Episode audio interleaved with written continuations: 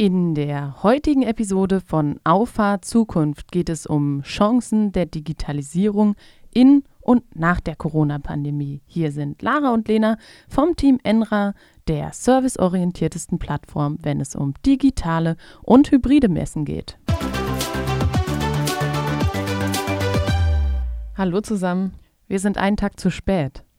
Das stimmt, ja. Warum äh, ist das so? Das hatte den Grund, dass ähm, vorgestern, gestern und heute die Digitech Spring stattfindet. Und äh, dort waren wir offensichtlich so eingespannt, dass wir es nicht geschafft haben, diesen Podcast aufzunehmen. Aber hat auch einen Vorteil. Der Impuls, den wir heute, über den wir heute sprechen wollen, der kommt eben aus einem Vortrag, den wir gestern im Live-Programm der Digitex verfolgen konnten. Und ich fand, der hat einige tolle Quintessenzen, über die wir uns hier unterhalten können. Ja, auf jeden Fall. Für alle die, die Digitex noch nicht gehört haben, Digitex ist eine digitale Messe für den Home and Living Sektor und ähm, ja, zweimal im Jahr treffen wir uns da mit der gesamten Branche, ähm, bauen ein spannendes Live-Programm auf äh, mit Keynotes, mit Live-Shopping, mit Fachvorträgen und ähm, versuchen so eben für die Ausstellerinnen und Aussteller neue Leads zu generieren und neue Absatzkanäle zu erschließen. Genau, also neben dem Live-Programm natürlich viel wichtiger, die Aussteller, die dort auch sich viele kreative Gedanken machen, wie sie ihr Unternehmen digital präsentieren können. Ähm, lohnt sich auf jeden Fall dort mal vorbeizuschauen und sich das Ganze mal äh, genauer anzugucken. Gerade die Live-Shopping-Sessions, gut, die sind natürlich jetzt schon, schon vorbei, aber die äh, bleiben auf jeden Fall in Erinnerung. Ja, und den Vortrag, den du eben angeteasert hast oder die Keynote äh, von Jens-Uwe Meyer, der äh, ist ja, Management-Vordenker, Buchautor, Keynote-Speaker und ähm, hat dann ganz, ganz tollen, ganz, eine ganz tolle Keynote gehalten. Und ähm, er macht vor allem darauf aufmerksam, dass ähm, ja, wir uns vor dieser, dieser bevorstehenden äh, Transformation, wo wir eigentlich schon mittendrin sind, nicht verschließen dürfen. Ähm, und ich fand eigentlich ja, so ein paar Beispiele ganz gut. Lena, was ist denn dir besonders in Erinnerung geblieben? Ich fand das Bild mit den Pinguinen am schönsten. Das hatte ich auch gerade im Kopf. Ja, ähm, vielleicht umreiße ich es kurz. Äh, das Verhalten von Pinguinen.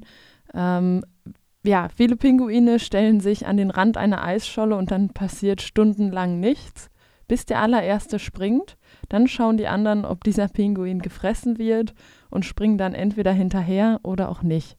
Und ähm, das ist eine schöne Metapher eigentlich für das menschliche Verhalten auch. In der Digitalisierung, Digitalisierung kann man äh, tolle äh, Dinge ausprobieren, klar. Man, ähm, das ist wie im analogen Leben auch.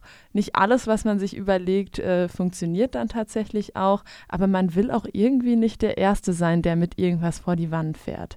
Ja, und das ist, glaube ich, eine ne, ne deutsche Fehlerkultur, die fehlt. Also es gibt einfach keine Fehlerkultur. Fehler werden unter den Teppich gekehrt und man spricht nicht drüber und äh, nach ein paar Jahren ist es verjährt. Ja, das ist, ist schade, weil ich glaube, das ähm, dämpft auch viel, viel Potenzial, was dort ist. Das dämpft viel Mut. Und ich muss dir ganz ehrlich sagen, ich ähm, persönlich scheiter lieber mit etwas, als äh, zu wissen, dass ich nicht den Mut hatte, etwas auszuprobieren und ähm, ja, geschlafen habe, weil ich Angst hatte, gefressen zu werden. Was ich interessant fand, ähm, warum wir mittlerweile eine gewisse Akzeptanz für digitale Kommunikation und digitale Tools haben, ähm, ist, dass wir nun unsere Meinung auf Erfahrung stützen. Und ähm, selbst größte Kritiker nutzen jetzt die Vorteile von Videokonferenzen und ähm, stand gestern noch äh, ein Artikel im Handelsblatt, wurde auch in der Keynote angesprochen, ähm, dass äh, viele Firmen auch die Dienstreisen drastisch einkürzen werden. Und das hat nichts damit zu tun, dass die Menschen nicht wissen, okay, menschliche Interaktion, menschliche Kommunikation ist wichtig, sondern es hat einfach Kostengründe.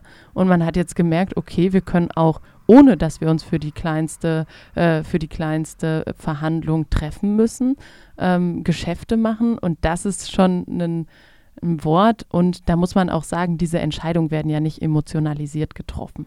Nicht emotionalisiert äh, und haben halt auch noch nebendran andere Vorteile, dass man sich eben bestimmte Emissionen einsparen kann, ist ja auch ein sehr aktuelles Thema. Aber klar, aus unternehmerischer Perspektive ganz klar der Kostenpunkt und auch der Effizienzpunkt. Ähm, da ähm, ist mir in dem Vortrag auch noch in Erinnerung geblieben, dass äh, gerade in Meetings, wo man auf einen großen Fernseher starrt, dass die ja digital in einer Videokonferenz eigentlich viel besser sind. Das fällt mir auch in, in meinem ähm, ja, Alltag auf, gerade beim Programmieren, wo es dann äh, um Pair-Programming geht oder darum, ähm, ja, Hilfe zu leisten, sich gegenseitig, wenn man mal irgendwie diesen einen blöden Fehler nicht findet, dann ist das Screensharing und das Reden darüber viel, viel komfortabler, als wenn man sich dann ähm, nebeneinander setzt und auf den gleichen Bildschirm starrt. Ähm, da kann man dann einfach nicht so gut sehen, wie wenn man das über seinen eigenen Screen quasi sieht. Und es wäre doch verrückt, ne, wenn man so an den Beginn der Pandemie bedenkt. Irgendwann wird es wieder normal. Und dann kam irgendwann so dieses Unwort neue Normalität. Ja. Und mittlerweile, wie viel, frage ich mich wirklich, wie viel bleibt von dem Alten übrig? Also klar, es wird wieder äh, menschliche Interaktion geben, auch auf äh, analoger Ebene. Aber ich glaube und ich hoffe, dass auch äh, wirklich äh, aus äh, ganz tiefem Herzen, dass ähm, ja diese dieses Schild, was uns da vor Augen gehalten wurde, oder dieser Spiegel, dass der einen langfristigen Effekt hat, weil die Tools, die wir nutzen, die gibt es ja eigentlich schon viele, viele Jahre. Wie lange gibt es schon Skype? Wie lange gibt es Videotelefonie? Ja, schon also Wahnsinn. das ist eigentlich was, was alter ähm, Hut. Ist ein alter Hut, ja, kann man so sagen. Und äh, wir haben das nie genutzt. Wir sind trotzdem für für meistens, ne, nie ist, ist wahrscheinlich ein bisschen zu extrem, aber Immer. wir haben es häufig nicht genutzt ah, okay. ähm, und sind trotzdem dann nach China gereist, um da für drei Stunden einen, eine Besprechung zu halten, um dann wieder zurückzufliegen. Und da äh, bin ich jetzt äh, ehrlich gesagt, wenn ich das von der positiven Perspektive betrachte, die ganze Pandemiesituation, dann ist das auf jeden Fall ein guter Spiegel für viele gewesen, ähm, sich auf diese Tools einzulassen, diese zu benutzen und auch deren Vorteile darin zu erkennen. Und ich bin auch davon überzeugt, dass ein Teil davon auch in, ähm, ja, in Zukunft in unseren Arbeitsalltag einfließen wird. Das Ganze nennt man übrigens Demokratisierung des Internets. Zugänglich machen zu Technologien. Weil wie viele Leute haben denn vorher Konferenzen genutzt? Das war hauptsächlich eine Gruppe. Gamer. Ja, stimmt. Die haben das ja eigentlich schon immer, wenn du Multiplayer-Games spielst, haben die sich ja immer schon währenddessen unterhalten. Ähm, und ja, mittlerweile ist es dann auch auf eine größere Bevölkerungsgruppe übergesprungen. Ich sag mal, wie viele Großeltern gibt es mittlerweile, die äh, Videotelefonie machen. Und ich erinnere mich ganz gerne an den Moment, äh, wo wir das äh, unserer Oma das erste Mal äh, gezeigt haben und ich gucke so in ein völlig verwirrtes Gesicht. Warum sehe ich die denn jetzt? So? Ja, es war für sie Zauberei. Es war wirklich Zauberei und Magie, aber Begeisterung. Begeisterung und kann ich auch absolut verstehen, ehrlich gesagt. Also wenn ich mir das technisch überlege, klar, ich weiß, wie Videotelefonie im Internet technisch umgesetzt ist, aber trotzdem bin ich immer wieder begeistert davon, dass es so funktioniert und wie groß dieses Hilfsmittel für uns einfach ist. Ja, absolut. Wie siehst du das denn? Was Meinst genau? du, wir gehen in unserer neuen Normalität, gehen wir komplett wieder zurück ins, ins digitale Steinzeitalter oder ähm, was meinst du? Nein, ich glaube, die gestiegene Akzeptanz äh, wird bleiben und ähm, Ziel ist es jetzt, diese ich will alles analog und diese ich will alles digital wieder zusammenzubringen und in einer, in einer äh, neuen Form des Zusammenlebens ähm, ja, irgendwie zusammenzufügen. Was ich an der Stelle interessant fand, war das Beispiel äh, mit Lieferdiensten. Ähm, natürlich wollen wir wieder auch in Innenstädte gehen, einkaufen, wir wollen wieder essen gehen. Ähm, aber wir haben auch alle gemerkt, wie ultra bequem es einfach ist, sich Sachen zu bestellen. Oder äh, Mobile Payment. Ähm, vor der Pandemie ähm, haben äh, viele noch mit Bargeld bezahlt. ähm, mittlerweile ist der Griff zur Karte und einfach eben das Drauflegen äh, so etabliert, dass man, also das wäre zum Beispiel was, wo ich sagen würde, das kommt nie wieder, dass wir so viel mit Bargeld bezahlen. Ich glaube nur bei der, bei den älteren Generationen. Ja, aber die, die haben es auch viel jetzt nicht aufgehört. Genau.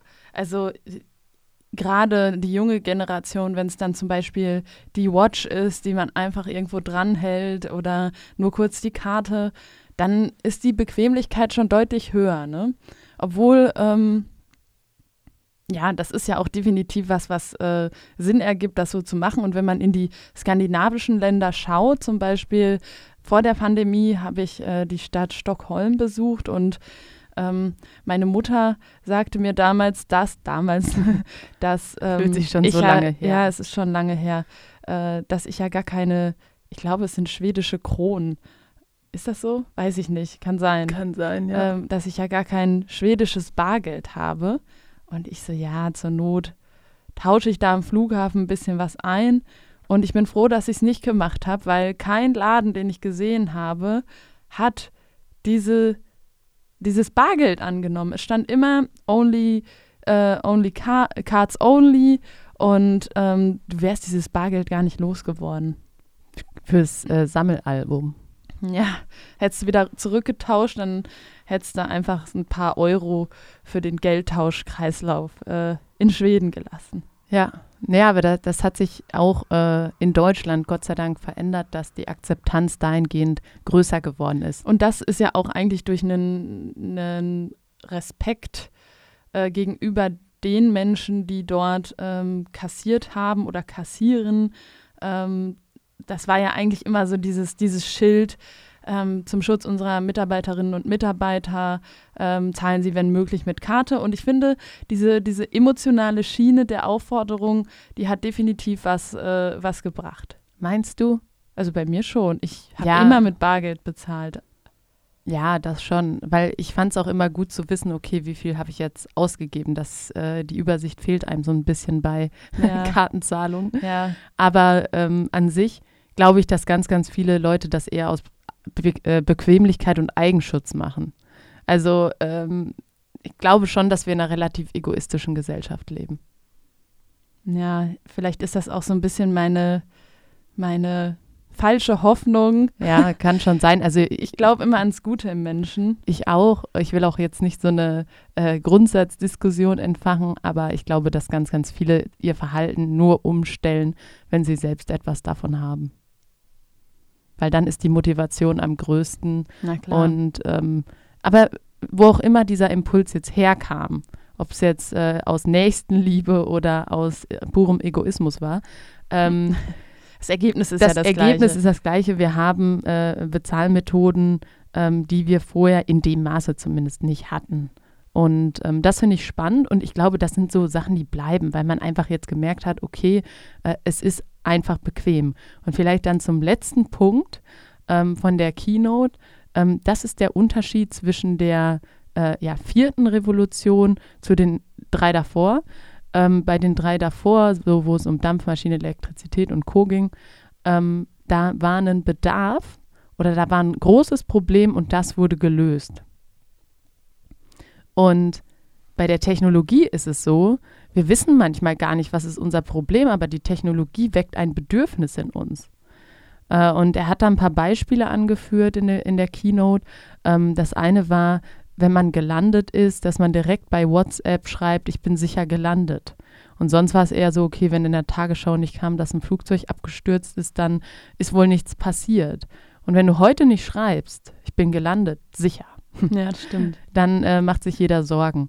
Und ähm, das ist doch ein Bedarf, der erst durch Technologie entstanden ist. Oder ähm, da gibt es noch ganz, ganz viele andere Beispiele. Ähm, ein iPad brauchte eigentlich auch niemand so richtig. Also man hatte ja einen Computer, man hatte zu dem Zeitpunkt auch schon Smartphones, aber als das erste iPad rauskam und man dann eins hatte, also ich würde heute nicht mehr auf mein iPad verzichten wollen. Das ist mein Freizeitcomputer. Also in meiner Freizeit benutze ich nie einen Computer. Nie. Also vielleicht mal um, nee, nie. Ja, ist korrekt. Ich mache alles übers iPad oder übers Handy und ich glaube, das ist bei den Jüngeren noch mal extremer. Die machen, glaube ich, alles übers Handy. Ist ja auch absolut möglich. Also ohne Einschränkungen möglich. Genau, alles, was halt oberflächliche Anwendungssoftware ist. Ja gut, du kannst theoretisch auch auf einem Tablet oder Handy programmieren. Ob das effizient ist, ist eine andere Frage. Ja, aber das ist, glaube ich, schon. Also das mache ich persönlich lieber am Computer. Ja, da sind, da gehören wir dann vielleicht dann schon wieder Äh, zu den zur Omis. alten Generation. genau. Ja. Nee, aber ich fand, ähm, um es jetzt nochmal auf den Punkt zu bringen, fand ich ähm, die Message des Vortrages wirklich wichtig und äh, deshalb finde ich es auch gut, dass wir uns hier nochmal diesen Vortrag zur Reflexion genommen haben. Im digitalen Umfeld ist es einfach super wichtig, mutig zu sein, auszuprobieren, dran zu bleiben. Das ist auch Offen was zu bleiben. offen zu bleiben, also dran zu bleiben. Es ist, man muss auch seine Erwartungshaltung an, ähm, an die ähm, Ausgangssituation anpassen in meinen Augen. Also Ja. nur weil man jetzt etwas digital macht, verdoppelt sich nicht gleich der Erfolg von dem, was man analog macht.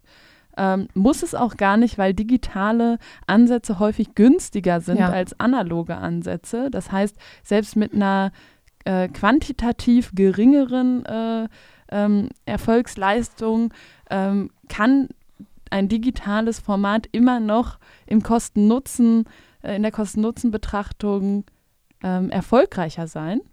Und ähm, das ist eben auch was, was sich aufbaut. Ne? Also es ist ja äquivalent dazu, wenn man jetzt einen äh, Laden in einer Innenstadt eröffnet, dann braucht man auch erstmal einen kleinen Moment, sich einen Kundenstamm aufzubauen, klar. und bis, Kontakte zu knüpfen. genau, und, und bis dich auch Leute entdeckt haben. Genau, die Aufmerksamkeit äh, muss auf dich gelenkt werden. Und genauso ist es im Digitalen auch. Und klar, wenn es neue Ansätze sind, wo man noch nicht so viel Konkurrenz hat, ist das auf der einen Seite ein Vorteil, weil man natürlich, wenn jemand danach sucht, direkt gefunden wird. Aber man muss auch erstmal die Menschen darauf bringen, danach zu suchen. Und ähm, das ist, finde ich, äh, ganz wichtig, dass man äh, sich jetzt in der neuen Normalität, wann auch immer sie denn dann äh, eintreten wird, Wir sind schon drin. okay, sich, wir sind ja ähm, langsam auf dem Weg dahin. Also wir Ja, fühlen uns halt ja ne- auf der Zielgerade. ist ja eine Definitionsfrage für Ja. jeden Einzelnen, aber ähm, klar haben wir jetzt auch schon eine, eine lange Zeit in dieser Situation gelebt. Irgendwann wird sich die Situation vielleicht in, in die neue Normalität umwandeln. Ähm, aber gerade da sollte man sich im Hinterkopf behalten, was, was waren positive Sachen, ähm, wo können wir weiter anknüpfen, was hat uns etwas gebracht und äh, eben nicht sich äh, davor zu verschließen, vor Technologien, die erprobt sind, die funktionieren. Und um vielleicht noch den Satz unserer Begrüßung bei der Digitex mit reinzubringen, ähm, Ja. bei Ich weiß, starken, welchen du meinst. ja, bei starkem Wind bauen die einen Mauern und die anderen Windmühlen. Und äh, lasst uns doch alle Windmühlen bauen und äh, keine Mauern. Das ist doch ein schöner Schluss dieser Podcast-Folge. Ähm, ja, hat mir wieder Spaß gemacht. Wir müssen gleich wieder runter zum Stream. Ähm, in diesem Sinne wünsche ich allen einen schönen Tag, eine schöne Woche und einen schönen Monat und ein schönes Jahr. Wow, vielen Dank. Ja, man, man weiß ja nie, wann das gehört wird. Korrekt. Vielen Dank und äh, ja, bis zum nächsten Mal. Ciao.